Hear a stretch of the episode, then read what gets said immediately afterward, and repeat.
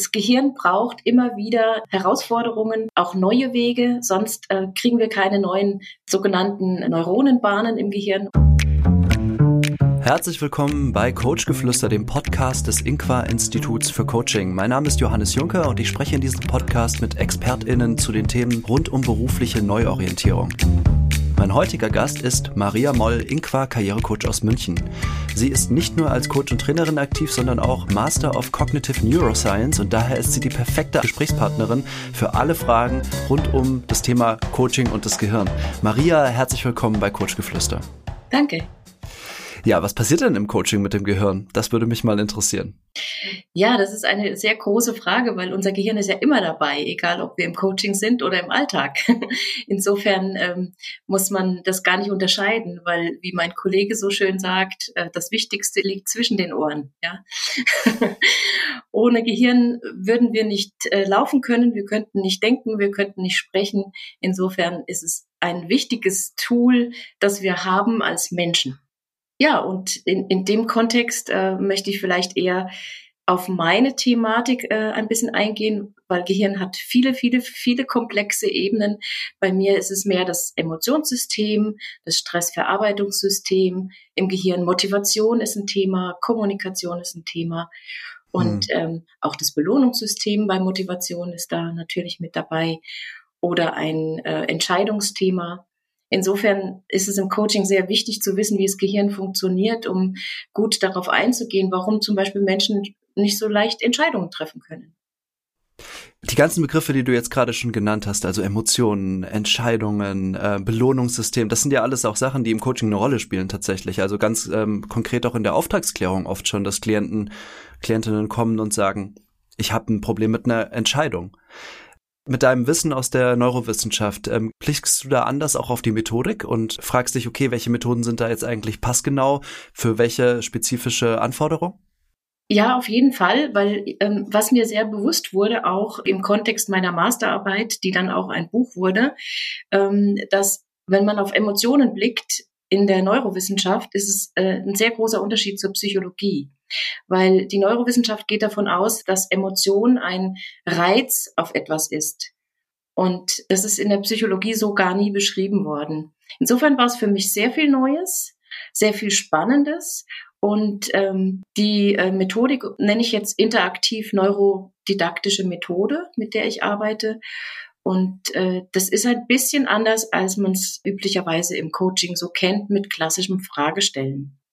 Okay, äh, da würde ich gerne noch mal kurz eine Rückfrage, eine Verständnisfrage stellen. Wenn du sagst, ein Reiz auf etwas, kannst du dafür ein Beispiel nennen? Also beispielsweise, ähm, äh, wenn man jetzt eine, eine Schlange auf dem Boden sieht, dann äh, sagt die Neurowissenschaft, da geht ein bestimmter Reiz an das Gehirn und eine bestimmte Reaktion folgt. Also entweder ist es mir angenehm oder es ist mir unangenehm oder es ist ein äh, äh sofort ein Reflex, ich will wegrennen oder eben nicht. Und das hat halt mit ganz vielen Gehirnfunktionen zu tun. Da kommt die Biochemie des Gehirns dazu, da kommt der Aufbau des Gehirns dazu. Das wird jetzt zu weit führen, aber es ist halt anders, wie wenn ähm, Psychologen darüber sprechen, dass da Angst vorliegt, zum Beispiel. Okay, jetzt verstehe ich das. Ähm, und im Coaching arbeiten wir ja meistens von psychologischen Prämissen ausgehend. Das spielt in vielen Coaching-Ausbildungen ja eine ganz grundlegende Rolle, so Basic Psychologie zu verstehen. Und äh, mit der Neurowissenschaft guckst du da jetzt anders drauf? Ich gucke anders drauf und gleichzeitig gibt es natürlich auch Verbindungen. Die Wissenschaften mhm. ergänzen sich ja auch. Wenn du jetzt sagst, da gibt's jetzt äh, ein paar Methoden, die vielleicht anders sind oder ein bisschen anders äh, aussehen, wie kann ich mir das vorstellen? Also die gehirngerechten Methoden sind sehr mit allen Sinnen verbunden. Ja? Mhm. Die fördern das Denken anders, die lassen äh, einfach unbewusste Ebenen mehr hochkommen. Also wenn ich eine Frage stelle, dann äh, antwortet mir jemand ja aus dem Kopf heraus, aus der kognitiven Ebene. Wenn mhm. ich aber jemand was machen lasse, also ganz mit den Händen zum Beispiel, da gibt es verschiedene Methoden, auf die werde ich später nochmal eingehen. Dann ist das Gehirn 70 bis 80 Prozent mit, dem, mit den Händen verbunden und die Verbindung im Gehirn entsteht ganz anders und die Reaktionen und die Antworten sind auch dementsprechend anders. Mhm. Und so wechsle ich zwischen der kognitiven Ebene, das klassische äh, Fragen stellen, mit neurodidaktischen Methoden, wo dann Perspektivwechsel stattfinden kann, wo äh, ein anderes Denken angeregt wird, wo ein Erlebnisraum entsteht, ein Erfahrungsraum entsteht, der nochmal eine andere Ebene ist, wie dieses aus der kognitiven Ebene antwortend. Mhm. Das äh, halte ich für total wichtig, weil ich merke auch, ähm, wenn ich Methoden einsetze, wo eher die, ich nenne es jetzt einfach mal Intuition angesprochen wird, also dieses Spontane auch angeboten wird, dass da oft viele Lösungen sind, wo ich mit vielem Nachdenken und ähm, ja, Grübeln, nenne ich es jetzt mal, eben nicht hinkommen kann. Ist das das, was du meinst? Also das, was so landläufig als Intuition beschrieben wird? Es ist mehr als das, aber es ist ein Teil davon. Also Intuition okay. ist ein Teil davon, aber im Gehirn gibt es so viele verschiedene Aspekte. Der, äh, der kreative Teil, der angesprochen wird, der intuitive Teil, der Wahrnehmungsaspekt, äh, dann wo findet Sprache statt im Gehirn. Also es ist sehr komplex, es ist einfach äh, viel. Ich würde mich jetzt heute hier so ein bisschen mehr auf diesen emotionalen Teil und Themen wie ähm, Stressreaktionen, ähm, wie kann man Denken anregen, ja? Ja, total gerne. Ne? Also ich fand es ja auch ganz schön im Vorfeld, als wir uns über diese Folge unterhalten haben, dass du äh, gleich meintest, lass uns bitte es eingrenzen. Das Thema ist so riesengroß, wir könnten wahrscheinlich mehrere Podcast-Folgen machen, also da folge ich gerne deiner Eingrenzung. Sprech gerne über das, was du für das Wesentliche hältst. Ähm, kannst du mir noch mal eine Beispielmethode geben? Also welche Methoden, äh, die vielleicht auch bekannt sind oder die Leute nachschlagen können, gibt's denn so, die gehirngerecht sind? Mhm. Ja, also da gibt's ganz viele schöne Dinge. Ich arbeite sehr gerne ähm, mit Lego Serious Play. Das könnte aber genauso gut Bauklötze heißen oder, oder äh, Schleichtiere, die man als Team aufstellt oder mhm. ähm, Playmobil-Figuren. Das ist egal.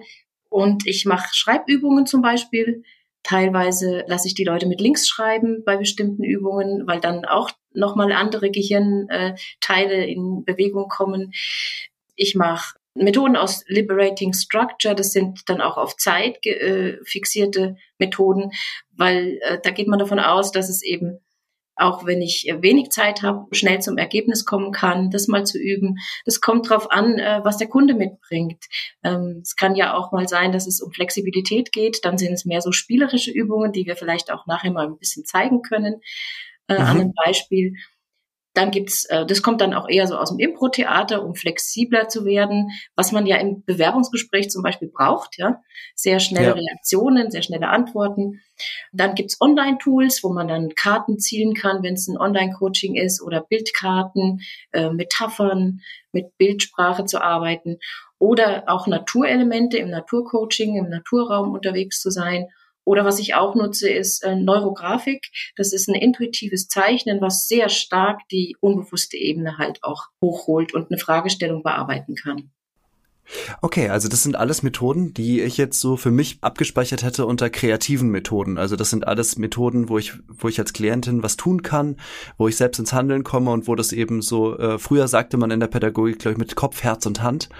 ähm, sozusagen, ich weiß nicht, ob das heute immer noch so ein, äh, so ein Begriff ist, der gebraucht wird, aber daran muss ich jetzt sofort denken. Und das sind eben Methoden, wie du sagst, die ähm, auf Grundlage von neurowissenschaftlichen Erkenntnissen besonders gut geeignet sind, um diese ganzen Aspekte zu ähm, anzugehen, die wir am Anfang skizziert haben. Ja, und weil du das gerade gesagt hast mit Kopf, Herz und Hand, das ist, es gibt tatsächlich dieses Thinking with Hands heißt es. Das äh, gibt es auch ein Buch dazu. Und ich nenne es auch immer gern äh, Führen mit dem Stift oder Denken mit, der, mit den Händen. Ähm, das ist, oder tanzen mit dem Stift, könnte man auch sagen, ja, übers Blatt Papier tanzend, wenn man zeichnet das ist tatsächlich, ist, da gibt's tatsächlich diese Wörter, also diese Kreativitätstechniken auch. Mhm.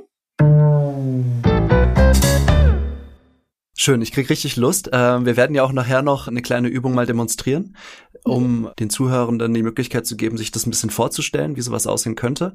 Mhm. Mm, lassen Sie aber, bevor wir das machen, noch mal kurz auf den Inqua-Prozess eingehen. Ähm, Inqua hat ja einen Coaching-Prozess gebaut, der ganz besonders Wert legt auf eine biografische Reflexion, also wo wir eigentlich relativ viel auch im, in den Gedanken sind und wo wir in der Reflexion auf das ähm, Zurückliegende sind. Wo ist denn so der Brückenschlag von den gehirngerechten Methoden zum Inqua-Coaching? Also wie gehst du denn damit um? Mhm. Ja, ich finde sowohl im High Profiling als auch in der Biografiearbeit, die wir machen äh, mit dem Genogramm, ähm, ist ganz, ganz viel Erzählen dabei. Und wenn wir uns da einfach mal so ein ganz normales Alltagsbeispiel vornehmen, also wir begegnen jemanden und der erzählt uns ein bisschen seiner Geschichte. Mhm. In dem Moment ist er mir auch nah. Und mhm. äh, da wird ja Emotion automatisch angesprochen. Wenn ich ihn nicht kenne, kann ich, kann ich ihn so von außen angucken und kann sagen, na ja, also, hm, der sieht ja komisch aus, der hat ja eine komische Hose an oder irgendwas. Aber in dem Moment, wo er erzählt, warum er vielleicht diese komische Hose anhat und äh, was da vielleicht im Vorfeld passiert ist, kommt seine Geschichte mit hinein und schon habe ich eine andere Nähe, ich habe einen anderen Bezugspunkt und er selber hat durch das Erzählen schon einen Aha-Effekt weil er das mhm. wiederholt, weil er das wiedergibt, was da mal passiert ist und plötzlich sagt er, ach, da habe ich ja schon lange nicht mehr drüber nachgedacht. Und ja. diese Effekte, die passieren sowohl im Interview als auch in diesem Genogramm, ähm, wo wir einfach die Geschichte der Familie erzählen und die Werte, die vielleicht in der Familie vorkamen, wie das auf mich gewirkt hat und plötzlich habe ich einen Aha-Effekt oder eine Erkenntnis mhm. gewonnen. Ja, also das ist, ähm, finde ich, total spannend jetzt auch für meinen persönlichen Ansatz, weil ich sehr gerne mit Storytelling arbeite. Und ähm, das ist ja auch eine ganz große Qualität des Inqua-Coachings, dass da der Raum gegeben wird, die eigene Geschichte nochmal zu erzählen und mhm. vielleicht auch nochmal neu zu aus mehreren Perspektiven zu betrachten oder neue Erkenntnisse dazu zu gewinnen. Mhm. Also das höre ich jetzt ganz, ganz stark raus. Das ist dann auch tatsächlich eine bildhafte Sprache wieder drin. Also ja klar, ne, das, das passiert ja auch bei narrativen Strukturen, dass wir Bilder vor unserem inneren Auge sozusagen erschaffen.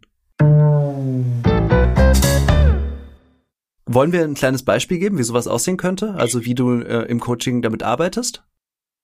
Ja, wir können ein Beispiel aus dem, äh, also normalerweise ist es so, dass ich dann noch eine kleine Vorübung mache. Wir steigen aber gleich ein, weil okay. wir sind ja schon ein bisschen geübt, hoffe ich. Und äh, das kommt aus dem Impro-Theater, diese Übung. Und es geht darum, dass wir abwechselnd eine kleine Geschichte erzählen in einer gewissen Struktur.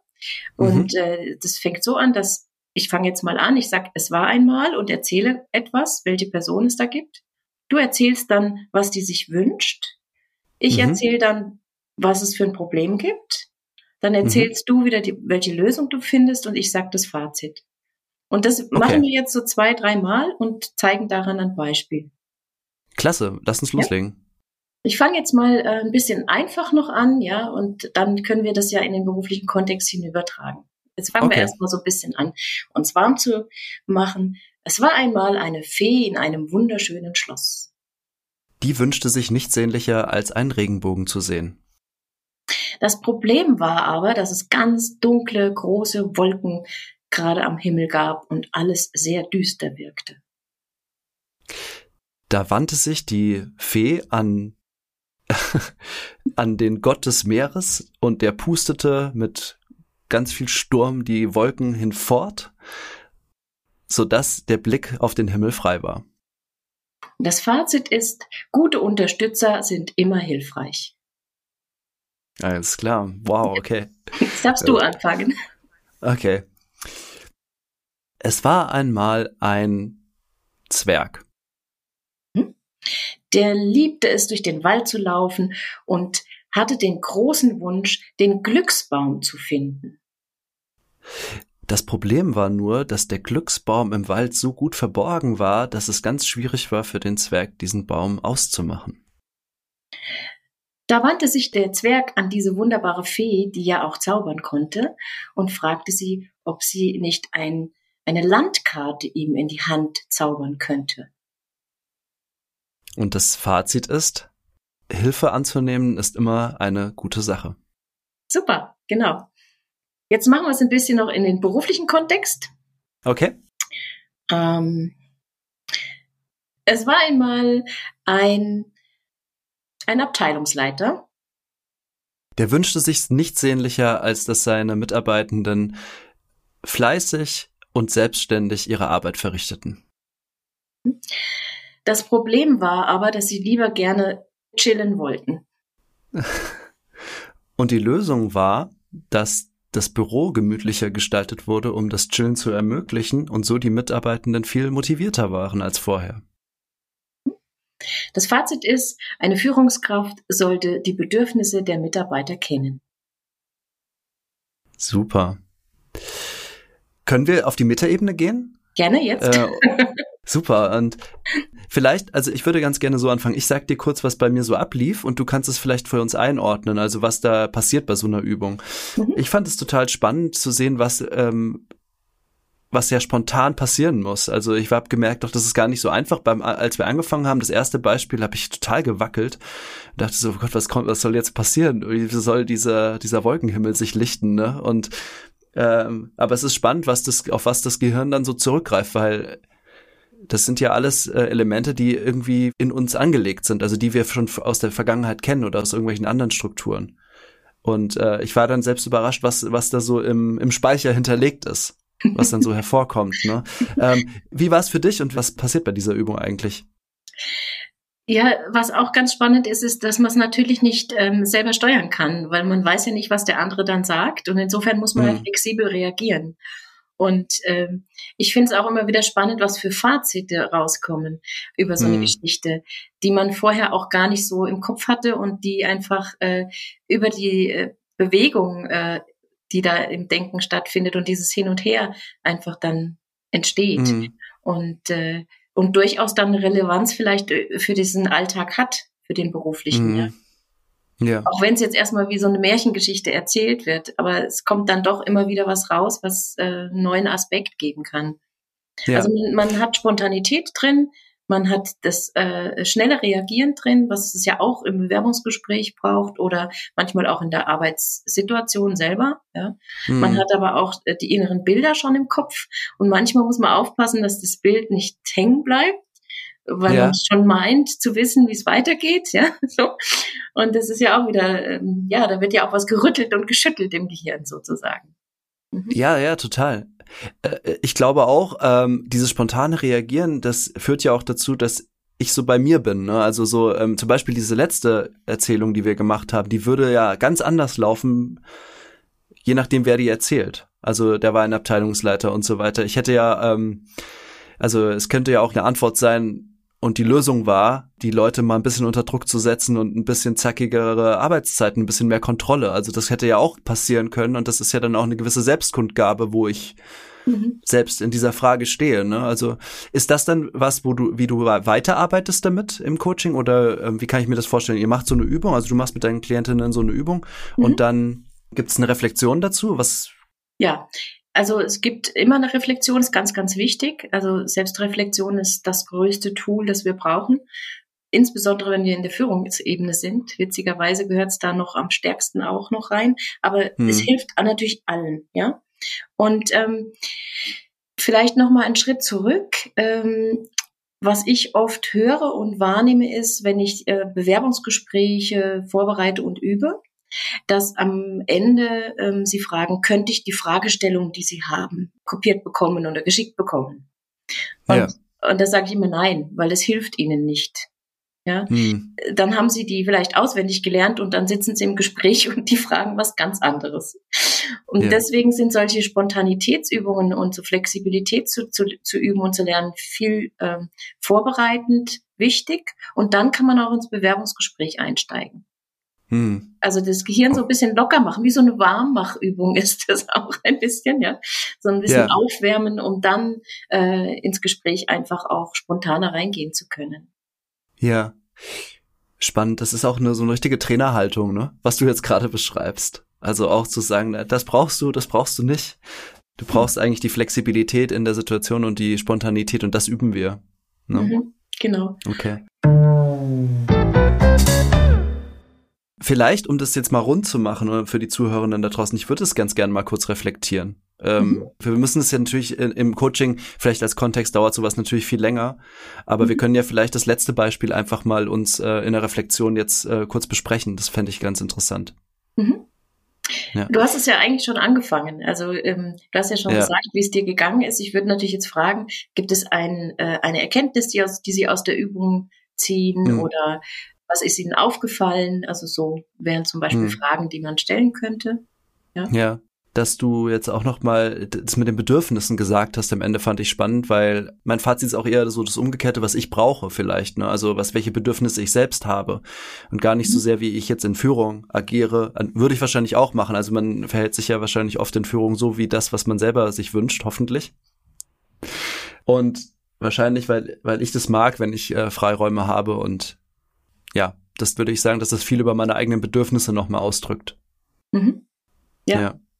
Und das mhm. wäre dann sozusagen, wenn, wenn man jetzt da im Coaching landet, das wäre dann so eine Erkenntnis, die eine Klientin vielleicht nochmal mitnehmen kann, ah, okay, das brauche ich eigentlich, um gut wirken zu können.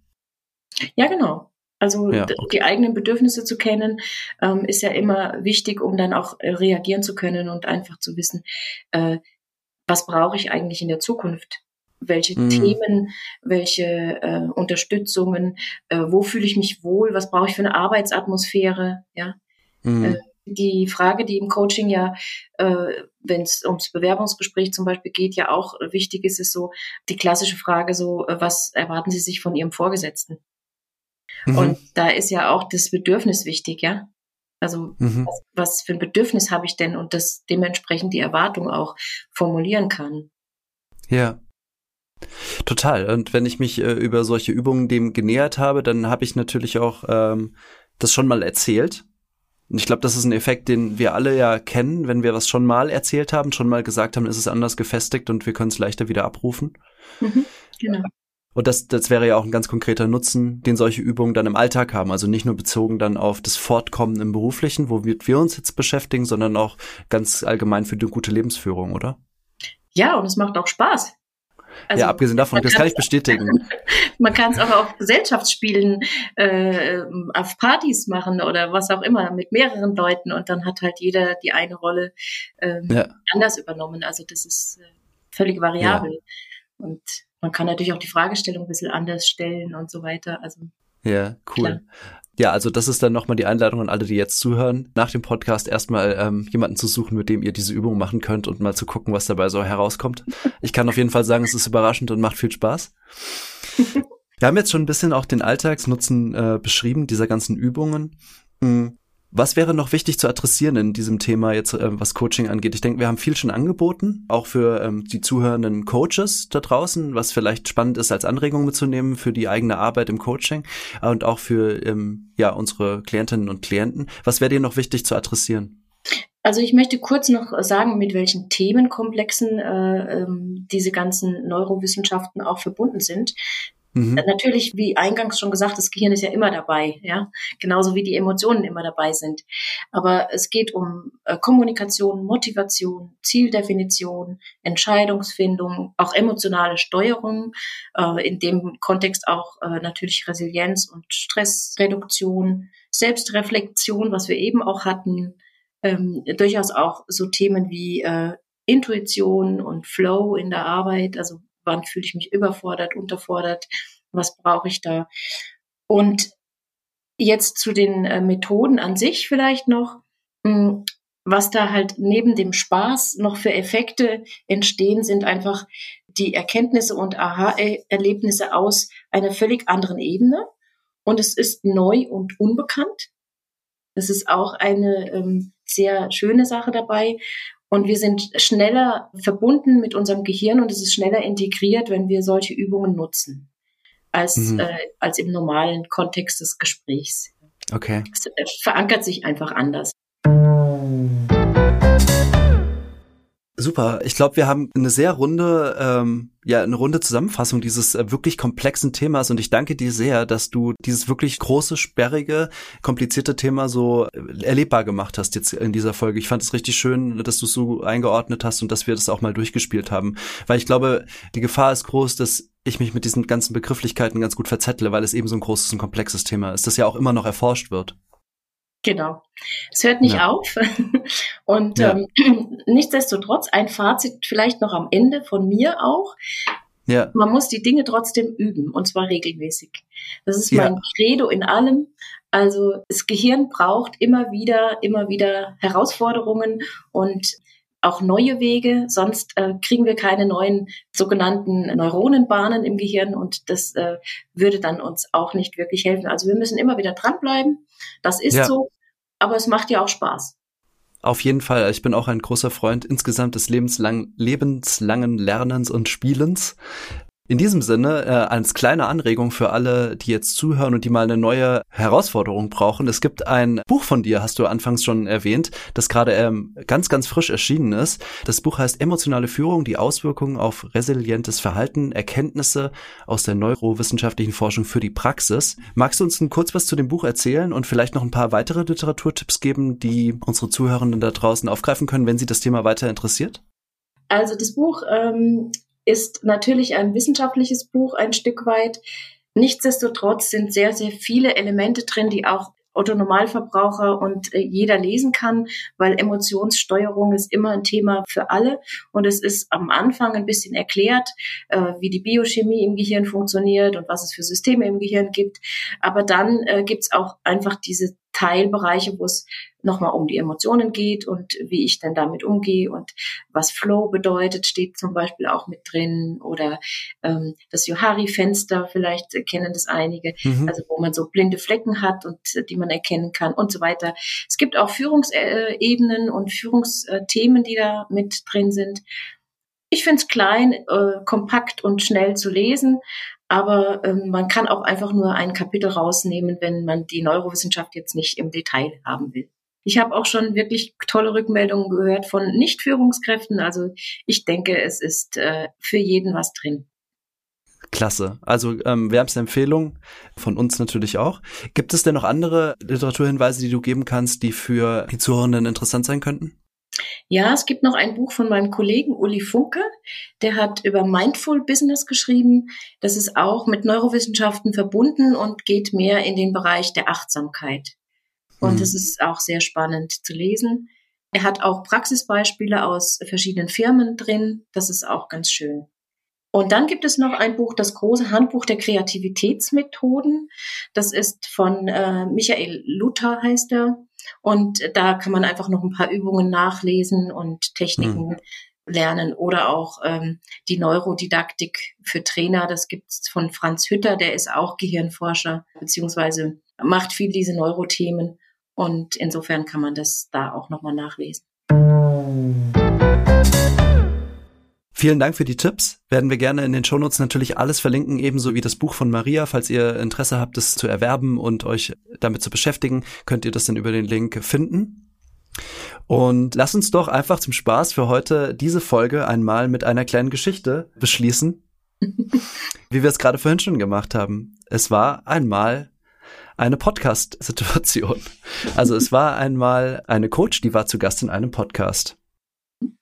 Ihr Wunsch war, dass sie die richtigen Worte findet und nicht aufgeregt in der Stimme ist. Das Problem war, dass das Thema, über das ähm, sie sprechen wollte, so groß war und sie gar nicht wusste, was sie auswählen sollte. Die Lösung war, sich einfach hineinzugeben. Hingabe ist das Stichwort und Johannes Funker, äh, Juncker zu folgen. und, das war, Und das Fazit ist immer, it takes two for tango. das ist schön, weil das ist wirklich auch natürlich äh, die Zukunft, wir, ne? Also das äh, Miteinander. Mhm. Mhm. Absolut.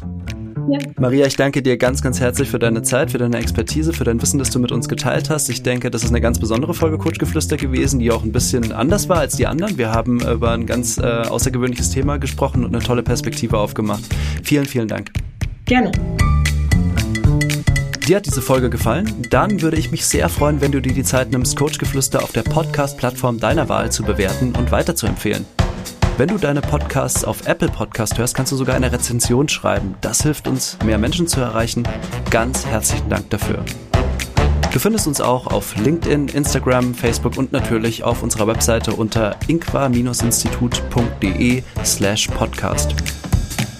Coachgeflüster ist eine Produktion des Inqua-Instituts für Coaching in Zusammenarbeit mit Studio Nusen Arts. Produktion und Redaktion Judith Jensen und Johannes Juncker, Musik Jonathan Boyle.